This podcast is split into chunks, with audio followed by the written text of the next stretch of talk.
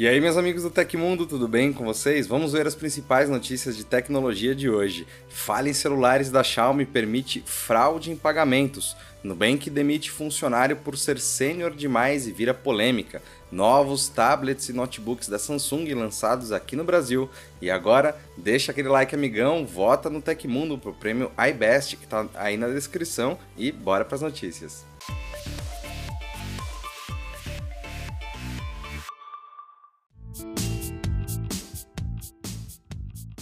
Vulnerabilidades encontradas em celulares da Xiaomi poderiam permitir fraudes em pagamentos móveis autorizados nos dispositivos da marca chinesa, afetando pelo menos um bilhão de usuários. Elas foram detectadas por pesquisadores da Checkpoint Research, conforme comunicado divulgado na segunda-feira. De acordo com a empresa especializada em cibersegurança, as falhas estavam presentes nos smartphones fabricados pela gigante chinesa equipados com processadores da MediaTek. Os erros afetavam o ambiente de execução confiável confiável TEE dos dispositivos, responsável por processar e armazenar informações sigilosas como chaves criptográficas e impressões digitais. Ao explorar tais brechas utilizando um aplicativo malicioso, cybercriminosos teriam a chance de roubar chaves, senhas e outros dados financeiros salvo no TEE para criar pacotes de pagamentos falsos em plataformas como o WeChat Pay, muito popular na China. A partir daí, seria possível realizar transferências fraudulentas para qualquer conta Outra possibilidade mencionada pelos especialistas é o ataque de downgrade, com os criminosos virtuais substituindo apps mais recentes e com segurança reforçada por versões antigas e desprotegidas, ignorando as correções realizadas por Xiaomi e MediaTek, fazendo a reversão do ambiente de confiança. Explorando as vulnerabilidades, eles conseguiriam gerar os pacotes falsos. Alertada sobre essas falhas nos celulares fabricadas por ela, a Xiaomi lançou um patch de correção para solucionar os erros detectados pelos especialistas.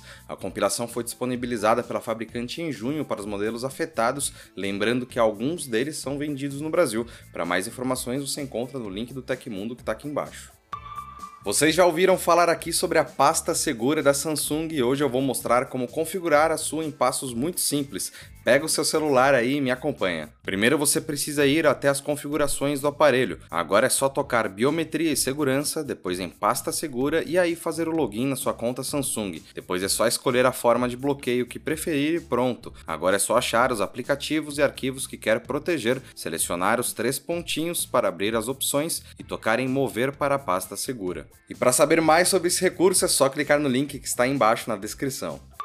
E a Apple está supostamente ameaçando demitir uma de suas funcionárias por ter feito uma publicação que viralizou no TikTok. O vídeo fala sobre algumas dicas básicas de segurança do iPhone. De acordo com Paris Campbell, que trabalha na Apple há seis anos, ela teria violado a política da empresa ao se identificar como funcionária e postar sobre tópicos relacionados à empresa. A companhia adverte os trabalhadores que fazem postagens com teor negativo sobre clientes, colegas ou informações confidenciais. Porém, como The Verge acrescenta, não existe uma proibição explícita relacionada à tecnologia. A própria funcionária checou as políticas e afirma que em nenhum lugar diz que não possa me identificar publicamente como funcionário da Apple. O vídeo publicado acumulou cerca de 5 milhões de visualizações em aproximadamente 24 horas. Campbell respondeu uma pessoa que havia perdido seu iPhone e estava recebendo ameaças, dizendo resumidamente: seu telefone é realmente inútil para eles e você é a única pessoa que pode salvá-los, e sugiro que não. Não muito tempo depois, ela recebeu uma ligação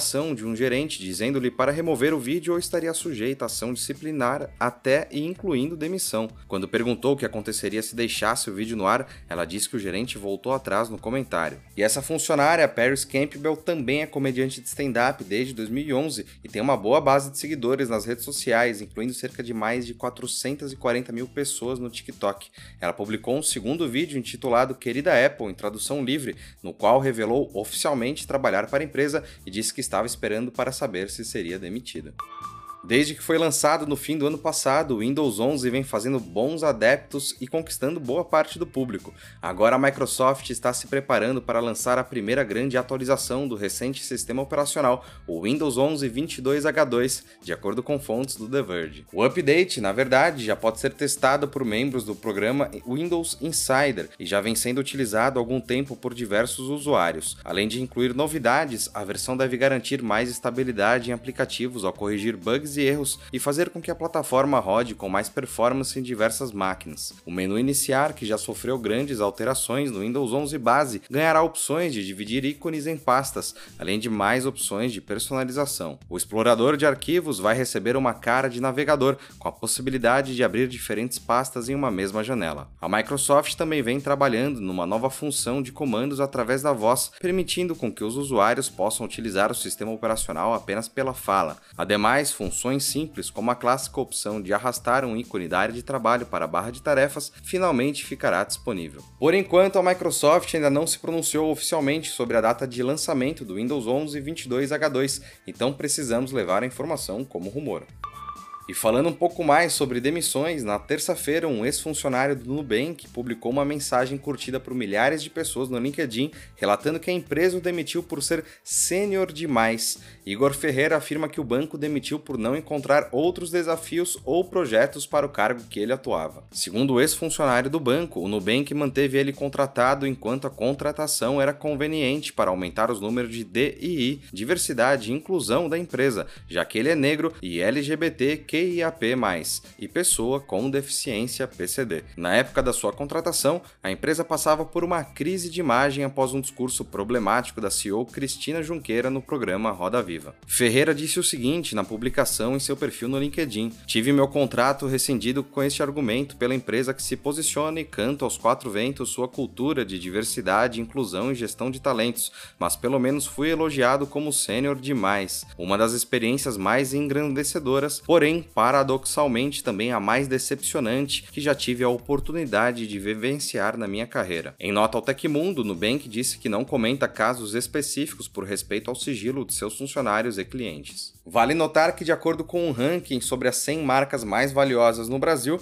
o Nubank foi a empresa brasileira que mais registrou crescimento no indicador BSI em 2022. A companhia conseguiu crescer mais de 30 pontos em apenas um ano, aumentando de 55 para 86 neste ano. O total do indicador é até 100. O TecMe é o clube de benefícios do Tecmundo. Você já conhece? Por lá você vai poder entrar em contato direto com a nossa equipe e trocar uma ideia, além de ganhar cupons e descontos exclusivos. Ficou interessado? O link para saber mais e assinar já está embaixo na descrição a Qualcomm anunciou que fará uma doação condicional de 750 mil dólares durante três anos para a Fundação de Desenvolvimento da Unicamp em São Paulo.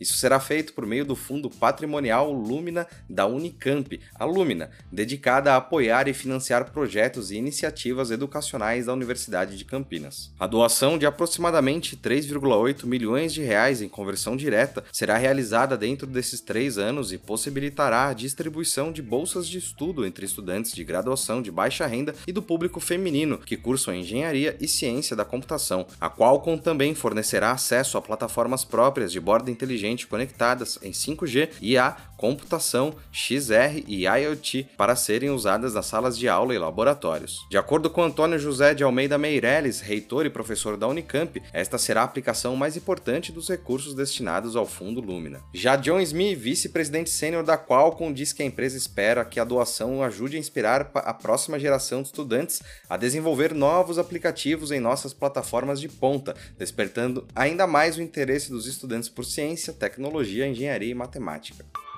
A Samsung anunciou a chegada de novos dispositivos da linha Galaxy no Brasil nesta quarta-feira. Os notebooks Galaxy Book 2 Pro e Book 2 360 chegam para completar o ecossistema da companhia, enquanto os tablets Galaxy Tab S8 Plus e S8 Ultra vêm com, como upgrades naturais da geração passada. Estes são os preços sugeridos e iniciais para os recentes lançamentos da Samsung. Galaxy Tab S8 Plus por R$ 8.999, Galaxy Tab S8 Ultra por 12 12.499, Galaxy Book 2 Pro por R$ 12.999 e Galaxy Book 2 360 por R$ 7.899. Do Galaxy Tab S8 Plus para o S8 Ultra há uma boa diferença de tamanho. Ambos os modelos trazem tela Super AMOLED com taxa de atualização de 120 Hz, mas respectivamente elas possuem 12,4 polegadas e 14,6 polegadas, se aproximando de notebooks. Tanto o S8 Plus quanto o S8 Ultra são equipados com chipset Snapdragon 8 de geração 1,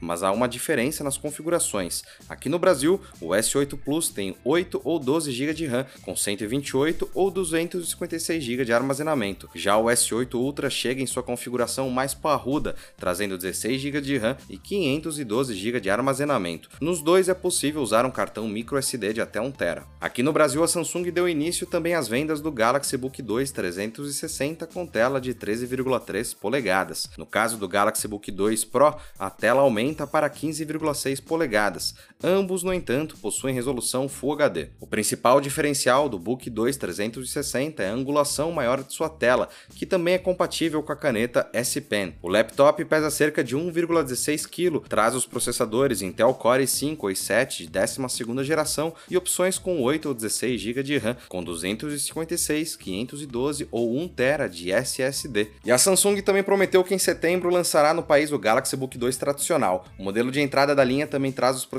processadores Intel Core de 12ª geração, Wi-Fi 6E e pesa cerca de 1,57 kg. O que você achou dos preços? Comenta aí embaixo. E aconteceu na história da tecnologia. No dia 17 de agosto de 1982, The Visitors do ABBA tornou-se o primeiro CD de música comercial do mundo fabricado, prensado na Alemanha pela Polygram Records, uma subsidiária da Royal Philips Electronics. Philips e Sony co-desenvolveram o padrão CD, que foi projetado para ser o sucessor do disco fonográfico. Quando o CD foi colocado à venda em novembro daquele ano, cerca de 150 títulos haviam sido produzidos.